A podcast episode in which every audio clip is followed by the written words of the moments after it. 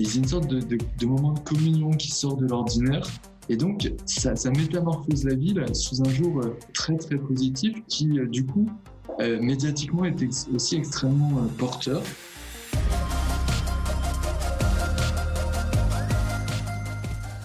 Bonjour et bienvenue à Parésia, votre balado qui prend le temps de penser. L'image de l'Église véhiculée dans les médias de masse se réduit trop souvent à des caricatures. Parmi les préjugés employés pour la discréditer, se trouve sans doute au premier rang l'âge avancé de plusieurs de ses membres, ce qui est le cas du moins en Occident. Dans ce contexte, on comprend comment le phénomène des Journées mondiales de la jeunesse ont pu être une surprise pour plusieurs. Aujourd'hui encore, beaucoup se demandent comment l'Église a-t-elle réussi ce défi titanesque de rejoindre cette jeunesse qui, dit-on, n'a que faire de la spiritualité. Pour essayer de trouver une réponse à cette question et plusieurs autres, j'ai la joie d'être en compagnie de l'historien Charles Mercier. Bonjour. Bonjour Francis Denis. Charles Mercier, euh, vous êtes maître de conférences en histoire contemporaine à l'Université de Bordeaux et membre de l'Institut universitaire de France. Vous êtes aussi auteur de nombreux ouvrages, dont celui qui, qui nous réunit aujourd'hui, L'Église, les jeunes et la mondialisation, une histoire des JMJ, publié aux éditions euh, Novalis. Euh, bon, Charles Mercier, c'est vraiment une joie d'être euh, en votre compagnie, vous qui êtes un spécialiste des Journées mondiales de la jeunesse que vous avez étudié pendant de nombreuses années. Pouvez-vous nous dire d'abord, peut-être à titre personnel, qu'est-ce qui vous a poussé à vous intéresser à ce phénomène des Journées mondiales de la jeunesse? Il y, a, un élément euh, biographique puisque j'ai participé à, l'orée de mes 20 ans au JMJ de Paris. Et ça a été vraiment un événement euh, personnellement euh, très important dans ma trajectoire.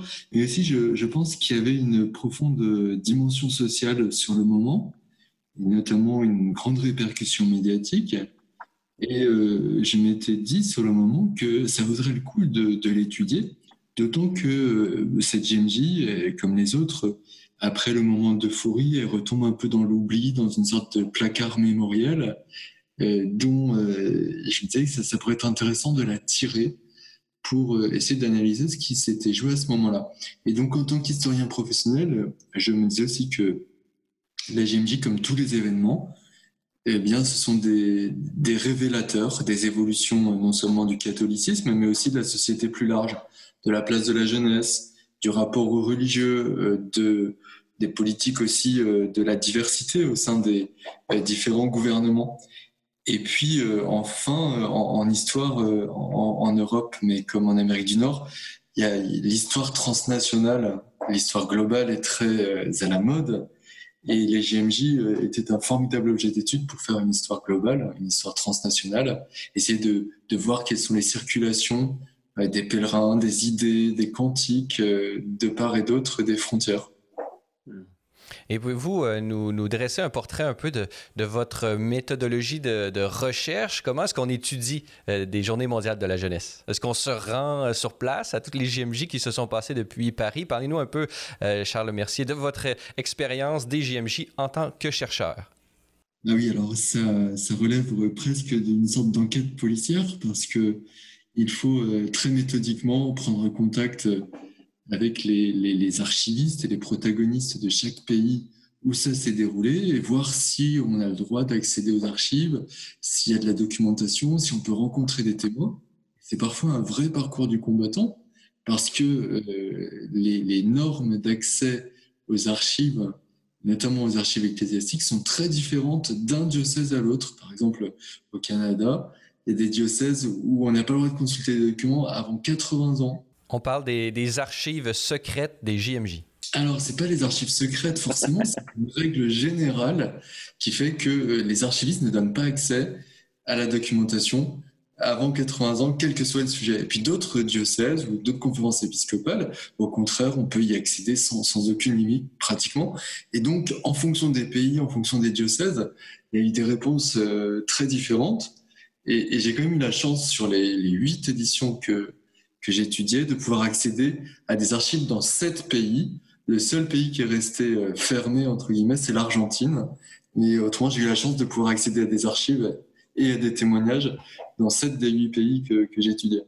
Et donc, euh, bon, ce phénomène des JMJ, vous avez pu euh, le voir euh, de, vos yeux, et donc vous étiez vous-même un, témoin, mais j'imagine la démarche d'objectivité demandait à ce que vous retiriez un peu de votre expérience personnelle.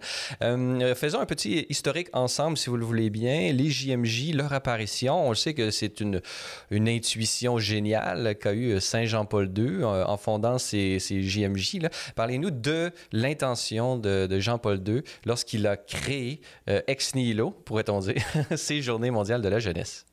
Alors, il pas tout à fait créées ex nihilo parce qu'il y avait, euh, depuis le début des années 1970, des rassemblements de jeunes croyants qui, ont inspiré les JMJ, notamment le Concile des jeunes organisé par la communauté de Thésée en Bourgogne, mais aussi euh, des grands rassemblements organisés par les Focolari, ce qui s'appelle les Genfest, ou euh, par Communion et Libération dans la station balnéaire de Rimini au début des années 1980. donc il y avait, euh, après une période où c'était devenu très compliqué de réunir des jeunes euh, au nom de la foi, un regain pour ces, pour ces rassemblements.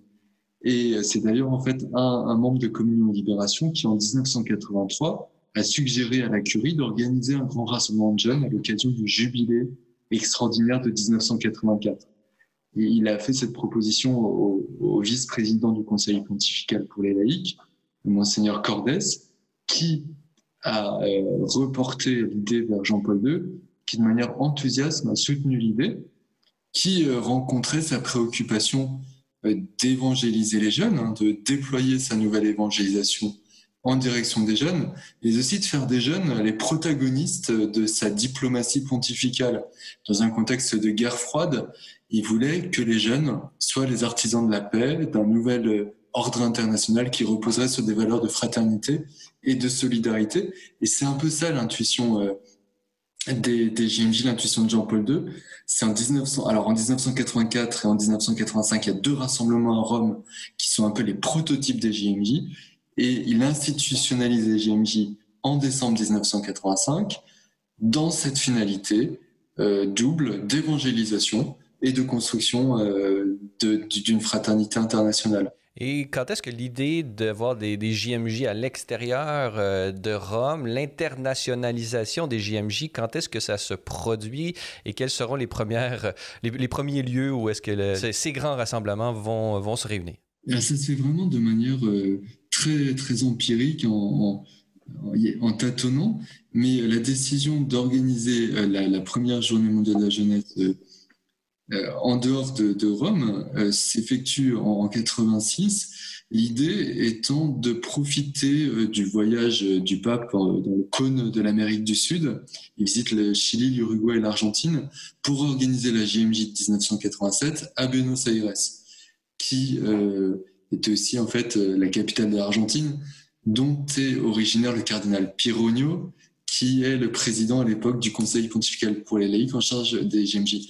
Mais cette première GMJ, c'est euh, une GMJ euh, qui n'est pas encore tout à fait telle qu'on la connaît, puisque 90% des participants sont argentins, dire 98% sont sud-américains, il y a des Brésiliens, des Uruguayens, des Chiliens, mais les autres pays européens, nord-américains ou asiatiques n'ont envoyé que des délégations et les jeunes ont plutôt été incités à rester chez eux, à fêter la GMJ dans leur pays d'origine. C'est uniquement en 89, avec euh, la, deuxième GMJ internationale, celle de Saint-Jacques de Compostelle, qui a vraiment l'idée euh, de faire venir le, maximum de jeunes de, différents pays. Ils sont d'ailleurs positionnés durant l'été, durant les vacances universitaires, pour permettre euh, les voyages des plus grands nombres et non plus durant la fête des rameaux, comme euh, elle euh, l'était initialement à Buenos Aires. Et donc, un peu comme une. Euh, ça va faire un effet boule de neige. J'ai là, wow, ça grandit. On va, ça va devenir quelque chose d'immense. Là, on, si on, on, se réfère aux, dernières, euh, aux derniers rassemblements qui ont eu lieu notamment à Madrid, euh, où j'y étais. Donc, j'ai pu témoigner de mes propres. je témoigne de mes propres yeux. Dites-nous cet engouement pour les JMJ, dans votre livre L'Église, les jeunes et la mondialisation, une histoire des JMJ. Euh, Charles Mercier, euh, vous euh, mettez ce, cet engouement pour les JMJ parallèlement à quelque chose qui, se produit dans la fin du 20e siècle, c'est-à-dire une, mondialisation qui, vraiment se, qui se manifeste et qui se répand dans tous les pays. On n'est plus dans les, les, pays limitrophes les uns et les autres, c'est vraiment le monde entier. On assiste à des nouvelles identités telles que citoyen du monde. Et donc, j'imagine qu'il y a un lien à faire entre la mondialisation qui, euh, qui, est vraiment un phénomène qui devient culturel euh, et les JMJ, leur popularité. Pouvez-vous nous, manifester un peu comment se déploient euh, d'une manière un peu dialectique ces deux, ces deux tendances entre la mondialisation et l'engouement pour les JMJ?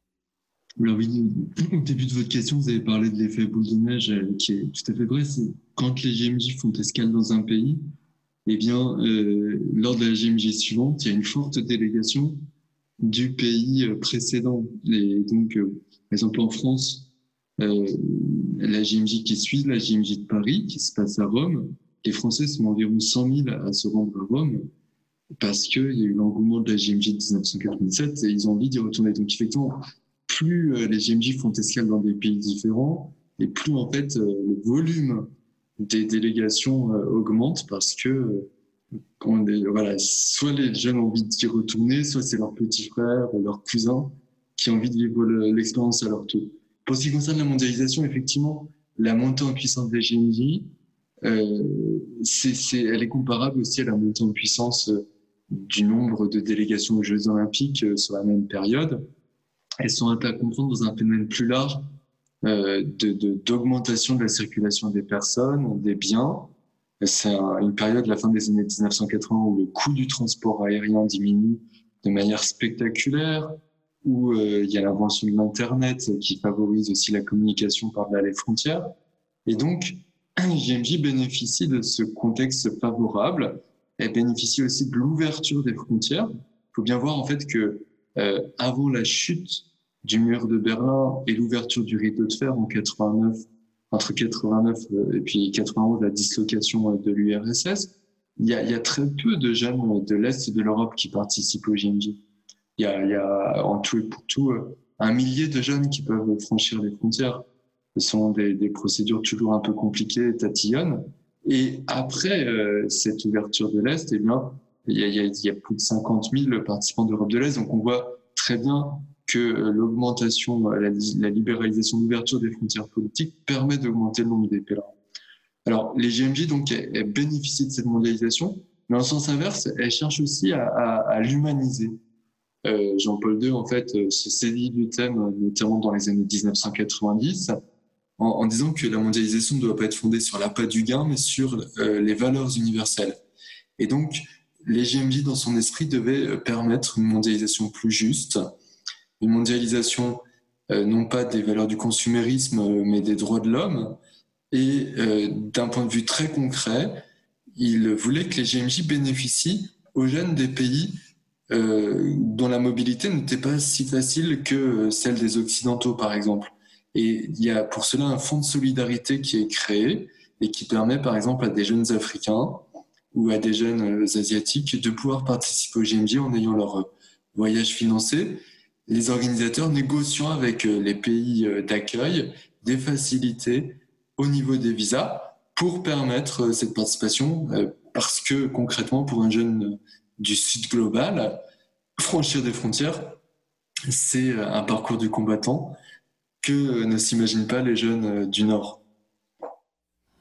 Et donc, on, voit comment les, JMJ vont, euh, d'une certaine façon, s'inscrire dans un mouvement euh, global, mais ils vont pas s'en contenter. Ils vont essayer de la transformer, euh, cette dynamique de mondialisation de l'intérieur, afin de justement que les valeurs de l'Évangile puissent, puissent s'y intégrer également. Et euh, ces valeurs de l'Évangile, elles doivent également s'intégrer au, euh, processus d'organisation d'une JMJ, euh, ce qui n'est pas une mince affaire. J'imagine que la complexité d'une organisation des JMJ va accompagner la grandeur de, que, que va prendre les, les, JMJ par la, par la suite. Quand on accueille des millions de personnes, ça doit faire une grande différence dans l'organisation. Pouvez-vous, comme vous le faites dans votre livre, vous avez des chapitres extrêmement intéressant sur euh, différents aspects euh, qui composent l'organisation de, cette, de ces journées mondiales de la jeunesse. Euh, pouvez-vous nous parler peut-être au départ, en amont, qui est responsable peut-être à Rome de choisir le lieu, quels sont les critères qui vont, euh, qui vont être choisis pour déterminer quelle ville accueillera une JMJ. Euh, pouvez-vous nous parler un peu du fonctionnement euh, de, de, de, cette organisation au niveau central, c'est-à-dire près du pape à Rome? Oui, alors au départ, c'est Jean-Paul II lui-même qui suggère l'endroit où se tiennent les JMJ. Et d'ailleurs, sans en avertir euh, forcément préalablement euh, l'archevêque ou, l'évêque du lieu, euh, en fait, il a eu l'idée de, de, de Saint-Jacques de Compostelle dans l'avion qui l'emmenait en, en, Amérique du Sud en 1987. Il a transmis son, désir à, au cardinal Pironio qui, a ensuite organisé les choses. Et pour la GMJ de 1991 à, à eh bien, euh, c'est pareil, c'était une idée personnelle de Jean-Paul II, et l'évêque euh, du lieu, euh, Monseigneur Novak, eh bien, l'apprend par la bouche du primat de Pologne. Et alors, il est évidemment très ému, très, très heureux. Mais finalement, c'est vraiment la, volonté de Jean-Paul II. Tout change un peu en 1993, euh, dans un contexte où, on s'est rendu compte que euh, pour un seul diocèse, une JMJ, c'était assez lourd à organiser. Le Vatican a décidé que la, la, JMJ de 93 aurait lieu aux États-Unis, mais euh, la, curie laisse à la conférence des évêques de France le soin de déterminer quelle est la ville qui accueillera euh, le rassemblement. Et donc, la conférence des évêques euh, des États-Unis va organiser un appel à manifestation d'intérêt dont trois villes vont se saisir et ces trois villes vont, vont, vont rentrer dans une compétition euh, loyal mais euh, enthousiaste pour essayer d'emporter l'adhésion du jury, euh, offrant par exemple un tour d'hélicoptère aux, membres du conseil pontifical pour les laïcs pour, pour les persuader du, potentiel de la ville. Et, donc il y a une sorte de, compétition comparable à celle que peuvent faire des villes candidates à l'organisation des, Jeux olympiques. En 1995, euh, la France et les Philippines sont candidates pour organiser la GMJ. Ce sont les Philippins qui euh, emportent le morceau, si j'ose dire, euh, à la grande déception des Français qui ont l'impression que les évêques philippins ont euh, emporté l'adhésion du pape euh, en lui parlant entre deux portes. Et donc, euh, heureusement pour les Français et le cardinal Lustiger qui, qui, candidatait, Jean-Paul II leur dit, bah, vous aurez celle de 97 et les Français donc euh, organise celle de 97, mais en ayant fait la demande. Pour euh, ce qui est de la JMJ de 2002, là, c'est un vrai processus euh, collégial, puisque ce sont les évêques canadiens qui, au retour de la JMJ de Paris, se disent ben, on aimerait bien organiser aussi une JMJ au Canada. Et en assemblée plénière, ils vont à deux reprises donner leur accord pour l'organisation de cet événement et euh, vont étudier les différents scénarios possibles. Est-ce qu'on organise la GMJ à Toronto ou à euh, Montréal? Les, deux, les avantages des deux villes sont mis euh, en, comparaison. Et finalement, de manière à la fois aussi euh, à nouveau très collégiale, c'est Toronto qui va être euh, choisi. Mmh.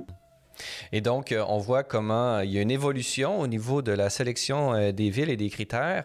Il y a également une évolution à l'interne et euh, au niveau des gouvernements qui voient, bon, j'imagine qu'au départ, bon, c'était peut-être intra-ecclésial, mais avec l'engouement et la popularité de l'événement, j'imagine que les gouvernements sont très vite, disons, mis dans le, inclus dans le processus euh, de sélection, un peu comme euh, vous l'avez mentionné, les, Jeux, les Jeux olympiques.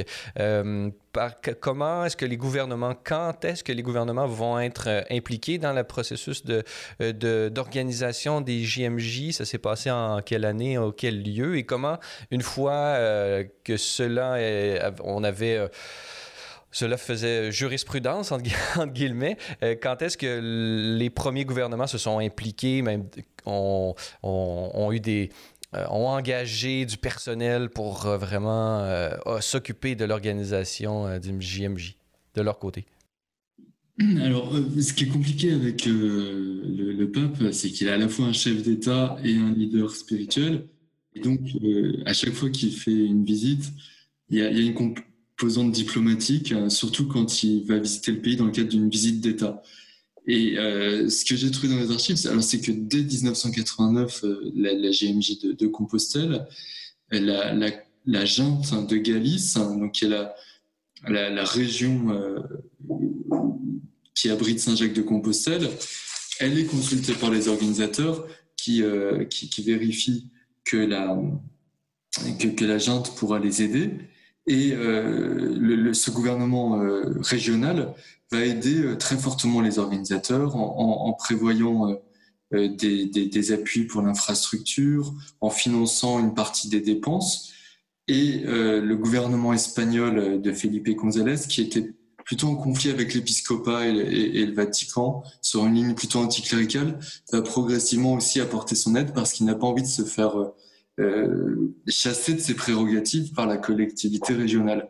Et euh, à l'issue de cette JMJ, eh à chaque fois, les, les collectivités territoriales et l'État central ont apporté leur aide et, les organisateurs, avant de candidater, vérifient en fait que les pouvoirs publics euh, sont bien euh, d'accord pour organiser un tel événement parce qu'il y aura besoin de leur collaboration pour sécuriser le rassemblement, pour sécuriser l'accueil du pape aussi en tant que chef d'État. Et euh, de fait, euh, ils sont sensibles aux risques que cela peut présenter, euh, notamment dans les pays où il peut y avoir une forme d'anticatholicisme. Est-ce que ça risque de braquer une partie de l'opinion publique? Mais ils sont surtout sensibles aux opportunités du rassemblement en termes de rayonnement de l'image du pays à l'étranger. Certains pensent que ça peut être bon aussi en termes de retombées économiques pour leur ville ou pour leur région.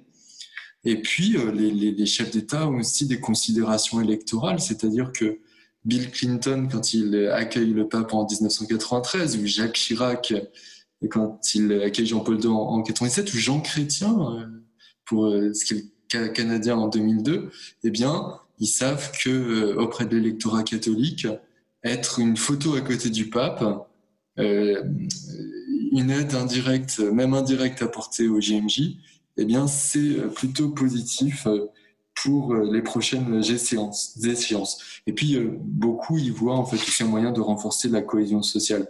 Donc, de fait, dans l'ensemble, les, relations avec les pouvoirs publics se font en bonne intelligence, sont selon des modalités différenciées. Puis il y a des pays où le financement public des religions est possible et d'autres où il ne l'est pas. Mais finalement, quelle que soit la configuration juridique, les pouvoirs publics aident les organisateurs. Et c'est pas là où il y a le plus de conflits. Euh, comment, du côté, puisqu'on a vu comment euh, le gouvernement central à Rome euh, sélectionnait et on a vu l'évolution des critères de sélection pour se rendre à un endroit pour une JMJ, et euh, parlez-nous du côté euh, des organisations locales. Comment est-ce qu'on organise une JMJ? Quelles sont les différentes étapes du processus d'organisation? Euh, et peut-être comment tout cela se déploie dans, dans, le concret.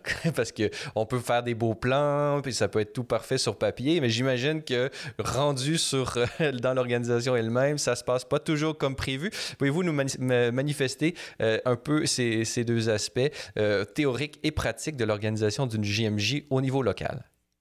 Oui, alors oui, il faut souligner qu'une JMJ, c'est un cauchemar organisationnel, que euh, c'est des équipes qui, qui grossissent au fur et à mesure jusqu'à immobiliser plusieurs milliers de personnes à l'approche de l'événement, qui se dégonfle brutalement. Donc c'est une structure organisationnelle extrêmement instable qui fait coopérer ensemble des gens qui ont des cultures professionnelles et nationales très différentes. Donc c'est vraiment un, défi un, défi organisationnel totalement redoutable. Alors effectivement, il y a des plans qui sont euh, faits en, amont, des schémas de gouvernance, des organigrammes euh, pour savoir euh, qui est responsable de quoi, comment Rome, qu'est-ce que Rome va prendre en charge, qu'est-ce que les comités nationaux vont prendre en charge, pour essayer de se partager les tâches, créer un échéancier, il faut faire un budget aussi prévisionnel, et puis il faut aussi s'attaquer au programme proprement dit. Quel contenu Est-ce que quel, va être l'hymne euh, Est-ce qu'on fait appel à des chanteurs populaires ou est-ce qu'on va plutôt jouer la carte de la musique sacrée? Euh, Quelle est la place pour les sacrements? Là, il y a des négociations avec euh, le Vatican, par exemple pour l'édition canadienne, les évêques du Canada et les responsables de la pastorale des jeunes souhaitaient donner une coloration œcuménique à la JMJ, mais Rome y était assez hostile dans un contexte où il redoutait la, concurrence des évangéliques euh, sur les catholiques. Il ne voulait pas que les GMJ soient un sas de sortie pour les participants parce qu'ils auraient été accueillis dans une église évangélique et qu'ils découvriraient que les évangéliques, euh, par exemple, ils se sentaient plus en affinité avec eux. Et donc, voilà, il y, y, a ces négociations qui se font entre Rome et le comité local sur la coloration de l'édition. Et puis il y a l'aspect communication, c'est-à-dire qu'il faut réussir à, fédérer euh, les catholiques en interne et désamorcer les critiques euh, en externe pour que l'événement se passe au mieux possible. Alors, les, trois derniers mois sont vraiment euh, très, très éprouvants dans toutes les éditions. J'ai recueilli le, témoignage des organisateurs qui racontaient qu'ils étaient tous passés par une phase de burn-out ou au, bord du burn-out parce qu'il y a une multiplication des imprévus, des tensions, euh, le risque de dérapage budgétaire aussi qui devient de plus en plus important. C'est-à-dire gérer un événement de qui va pouvoir générer plusieurs millions de déficits, euh, c'est extrêmement stressant. Alors, je me rappelle la coordinatrice de l'édition de Manille en 1995, Henrietta Devilla, qui me disait, par exemple, elle avait dû gérer euh, le conflit entre le propriétaire de Philippine Airlines, la compagnie nationale qui devait ramener le pape euh, de Manille à Rome, et l'organisateur des voyages pontificaux, le, propriétaire de Philippine Airlines, voulait en fait euh, euh, voyager à côté du pape au retour, ce qui était totalement saugrenu et totalement hors des usages diplomatiques. Et sinon, il menaçait de, de retirer son offre d'avion pontifical ce qui mettait hors de lui euh, l'organisateur des, voyages pontificaux.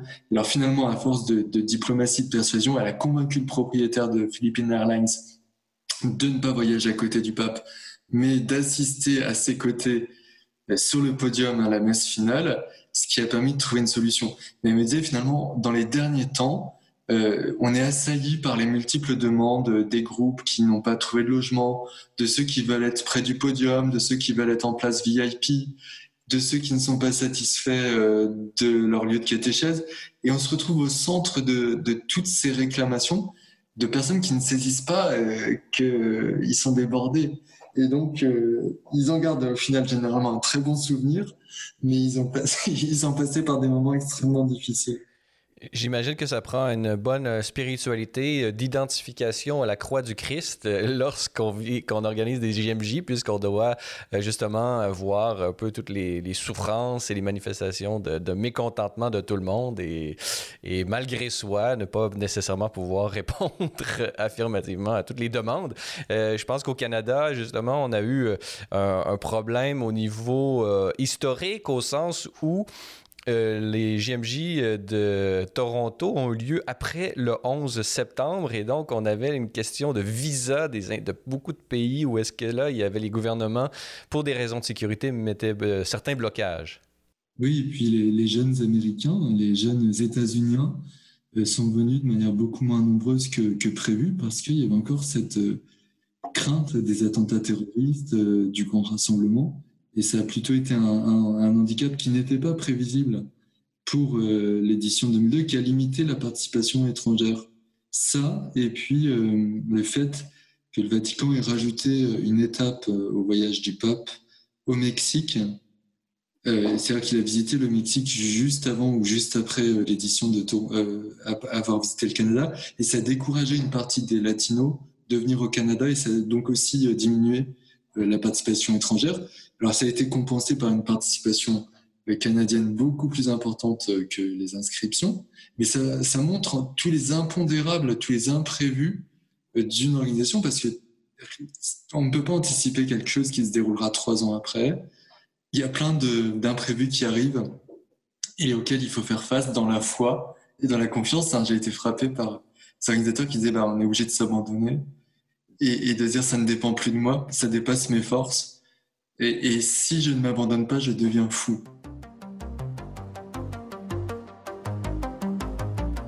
chers auditeurs de Parésia, notez que pour en apprendre davantage sur Celles et Lumières Médias, avoir accès à l'ensemble de nos émissions ou documentaires télé, consulter notre grille horaire ou lire nos différents blogs, rendez-vous sur notre site internet au www.slmedia.org/fr. Vous pouvez également nous suivre via Facebook, Twitter et Instagram. Grand merci à tous ceux qui veulent bien nous laisser un commentaire sur votre plateforme balado préférée ou en s'engageant par leur mention j'aime ou leur partage.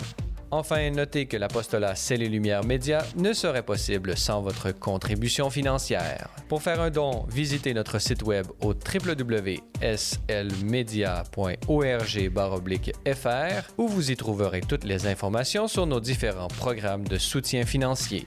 Nous émettons des reçus pour fin d'impôt. Merci à l'avance pour votre générosité. Nous sommes toujours en compagnie de l'historien Charles Mercier, avec lequel nous, discutons euh, depuis le début de ce balado euh, de son livre L'Église, les jeunes et la mondialisation, une histoire des JMJ, publié aux éditions euh, Novalis.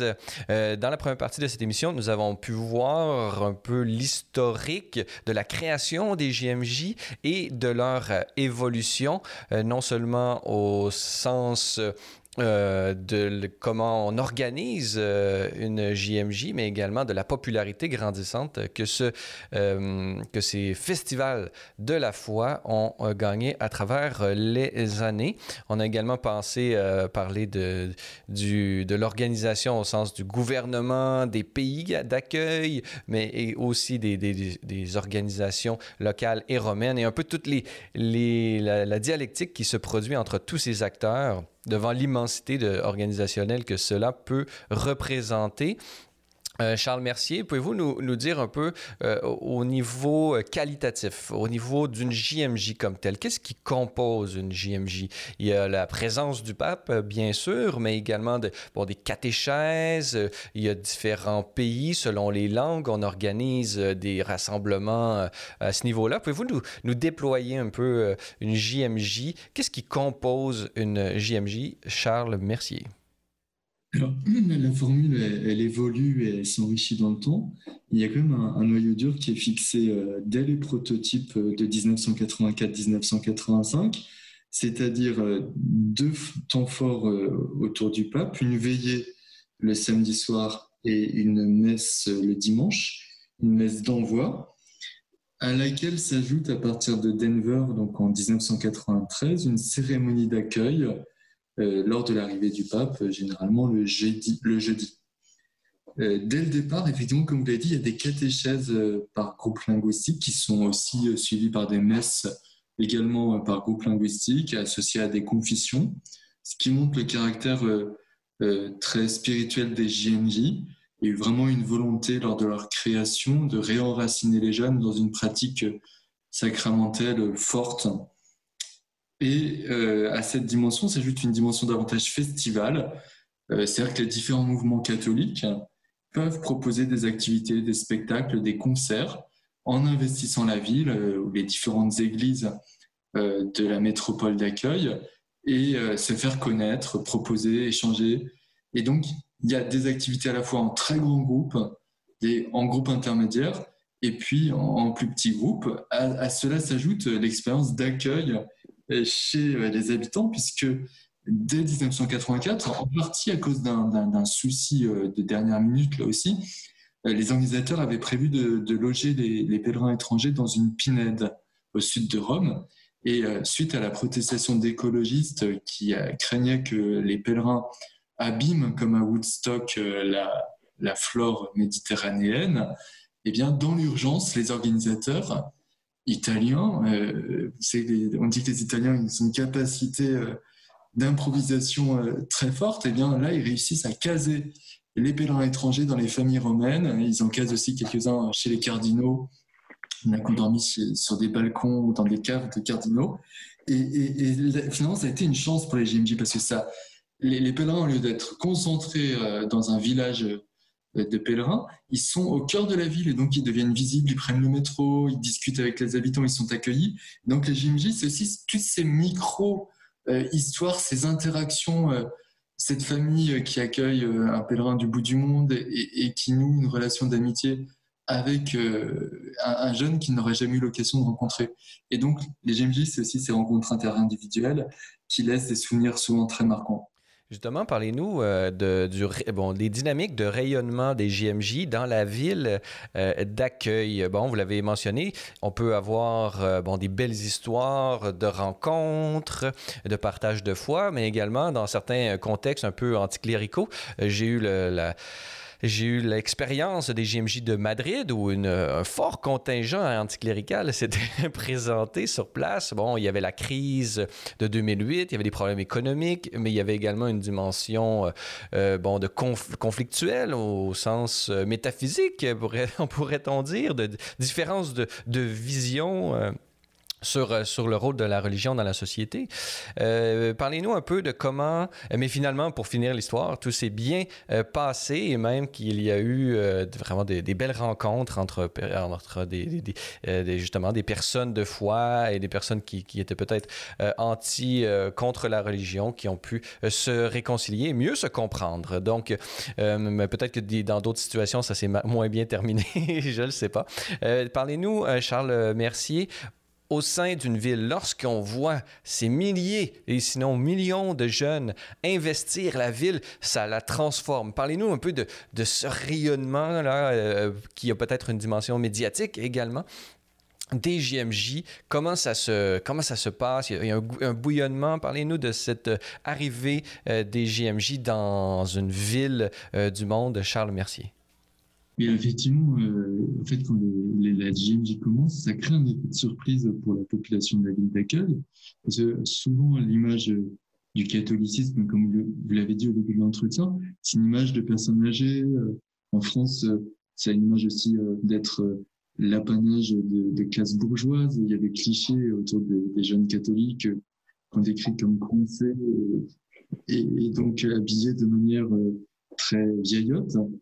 Et et en fait, du fait de la présence de délégations étrangères, africaines, asiatiques, mais même italiennes, espagnoles, qui sociologiquement sont pas du tout euh, conformes aux clichés euh, véhiculés sur les catholiques, eh bien, euh, il y, a une sorte de déstabilisation des, des, hostilités et, et, le fait ces jeunes très exubérants, notamment italiens, espagnols, qui qui grattent la guitare dans le métro, qui chantent des chants qui sont d'ailleurs pas des chants de messe, euh, qui mettent une ambiance joyeuse dans une ville qui est d'ordinaire très froide et anonyme, ça crée un effet de sympathie, euh, de ralliement, on pourrait dire, euh, alors qu'il pouvait y avoir une forme d'hostilité au début.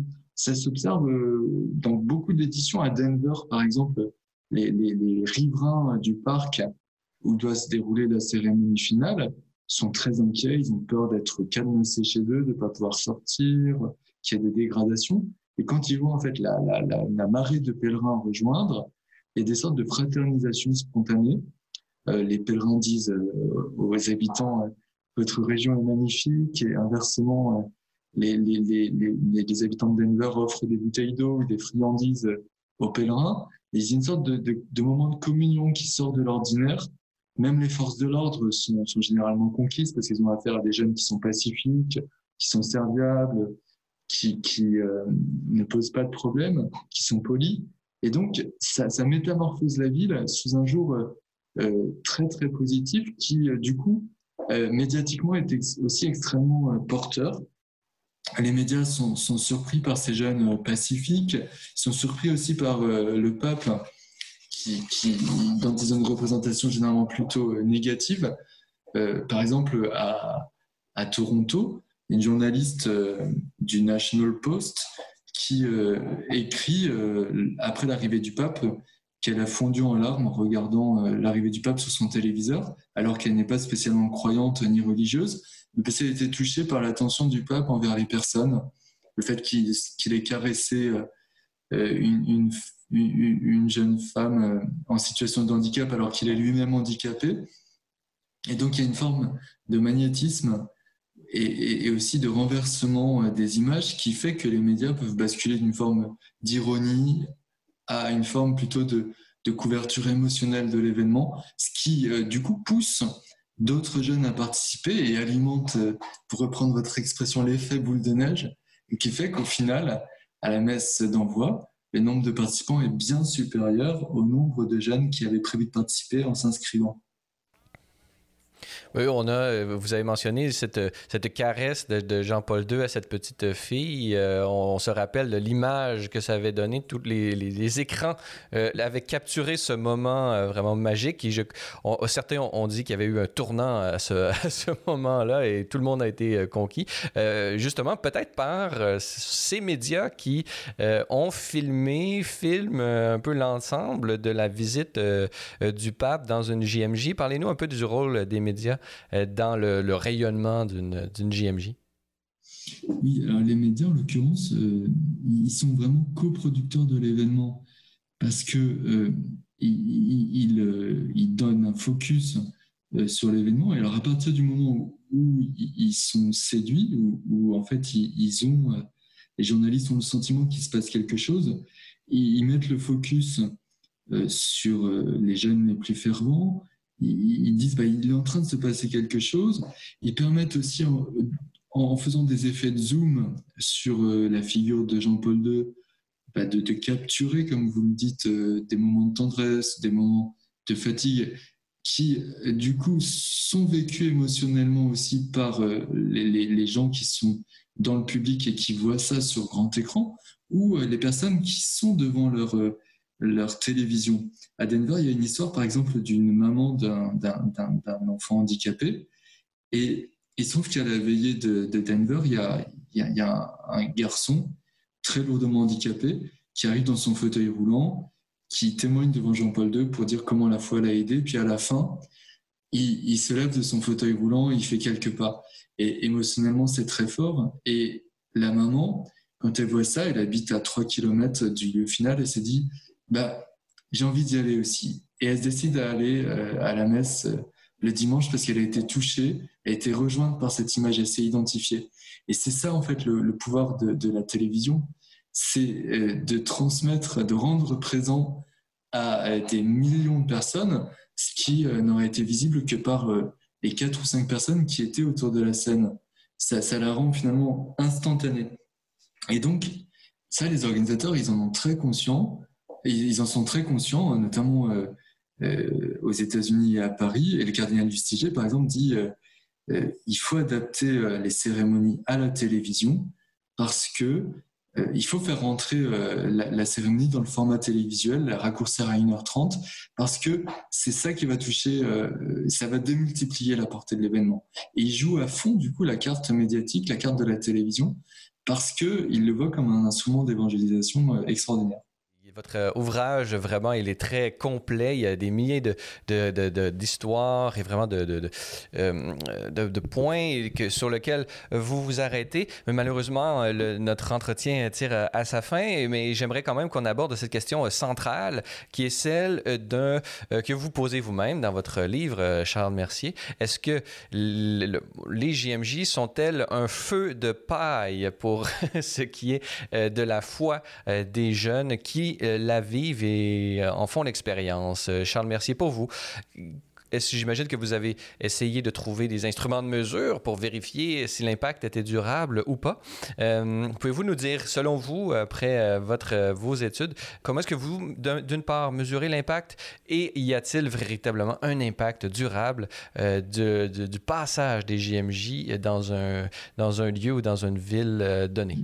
Pour mesurer l'impact, il faudrait des, des études sur les participants pour voir les effets euh, deux semaines après la fin de l'événement, six mois après, un an, dix ans après, il faudrait ce qu'on appelle des études longitudinales dont on ne dispose pas malheureusement.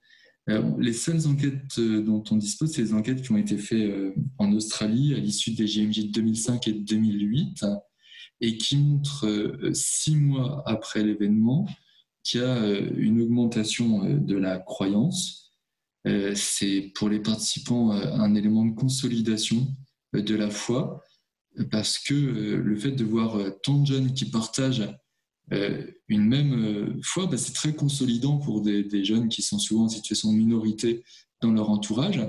Ils ont l'impression aussi de faire partie d'un archipel qui, enserre le monde dans un réseau. Et euh, on voit aussi une augmentation de la pratique euh, religieuse, une augmentation euh, de l'engagement caritatif et de, l'engagement associatif au sens large. voilà, ça c'est ces enquêtes six mois après. Sur le plus long terme, c'est compliqué de mesurer l'effet parce que le, retour de la routine, le retour dans l'environnement, fait que le temps fort peut finalement se, diluer en mesure, en, l'absence de, nouveaux temps forts.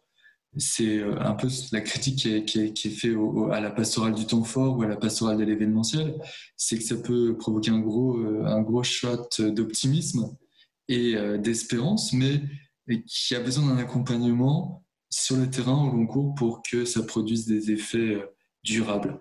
Et de fait, il y, a, des témoignages de beaucoup euh, d'aumôniers ou de personnes engagées dans la pastorale des jeunes qui, racontent qu'ils ont accompagné des jeunes au GMJ qui ont vécu un temps très fort et qui progressivement euh, se sécularisent ou s'éloignent de l'Église. Mais j'ai aussi rencontré euh, dans les différents pays d'ailleurs des, personnes pour qui ça a été des temps vraiment très structurants qui a consisté pour certains s'engager dans la vie religieuse, certains sont devenus prêtres, mais d'autres euh, se sont engagés dans un service d'église ou sont devenus aumôniers euh, de la pastorale des jeunes ou se sont mariés aussi à l'occasion des GMJ. Et la GMJ demeure pour eux un point de référence dans leur itinéraire auquel ils continuent à se référer. Et évidemment, d'un point de vue quantitatif, c'est difficile à, mesurer. Et, donc, euh, les fruits des GMJ, ça relève pour une part aussi d'une forme d'espérance euh, puisque la quantification est, compliquée en matière spirituelle. Et euh, quel est l'avenir, selon vous, euh, des JMJ?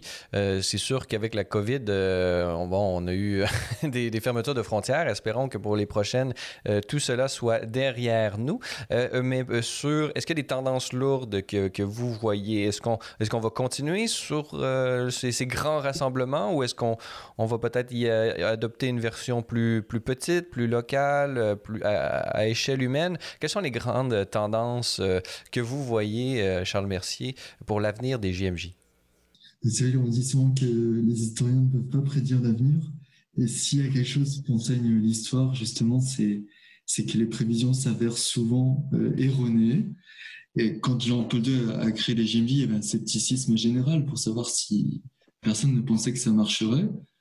Et euh, pour 2023, la prochaine naissance euh, de Lisbonne, ce sera très intéressant d'observer ce qui va se passer.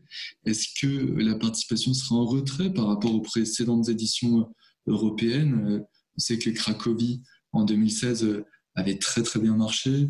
La GMJ du, Brésil aussi avait été un très grand succès. Celle de Panama, qui était en janvier, était sur un format plus intime. Est-ce que celle de Lisbonne va renouer avec des très fortes participations ou est-ce que euh, d'autres facteurs comme la, honte de prendre l'avion qui se développe euh, chez les nouvelles générations, euh, parfois aussi la, génération laudate aussi qui, cherche des enracinements de proximité, est-ce que la formule aura moins de succès ou est-ce qu'au contraire, elle répondra toujours à un besoin de se retrouver entre jeunes croyants dans un monde de plus en plus pluriel et de plus en plus divers voilà, seul l'avenir nous le dira et je pense que ce sera passionnant d'observer ça en 2023. Et euh, nous euh, pourrons observer euh, CGMJ de 2023 à la lumière et grâce, avec un regard beaucoup plus perçant, si nous aurons lu votre livre, vraiment avec une très belle analyse très complète de ce phénomène. Charles Mercier, L'Église, les jeunes et la mondialisation, une histoire des JMJ, publiée aux éditions Novalis. Charles Mercier, je rappelle que vous êtes maître de conférences en histoire contemporaine à l'Université de Bordeaux et membre de l'Institut universitaire de France et auteur de plusieurs ouvrages, dont celui dont nous avons pu parler aujourd'hui. Et euh, j'imagine, euh, avez-vous, euh, en terminant, avez-vous l'intention de vous y rendre à cette JMJ de Lisbonne, vous personnellement? Ah oui, j'aimerais beaucoup pour pouvoir non seulement d'un point de vue personnel, mais aussi pouvoir observer sur le terrain euh, ces, nouvelles éditions parce que l'image que j'en ai gardée en tant que participant date de 25 ans. Et euh, vous savez, comme moi, on vieillit au fur et à mesure sans se rendre compte qu'on vieillit. Et donc, voir aussi les éléments de continuité et les éléments de, changement, ce serait pour moi euh, tout à fait passionnant. Et peut-être aurons-nous l'occasion de, de, vous lire une deuxième fois sur cette nouvelle expérience des JMJ de Lisbonne. Charles, merci. Merci beaucoup d'avoir été avec nous. Merci beaucoup, Francis. Voilà, c'est tout pour notre balado de cette semaine.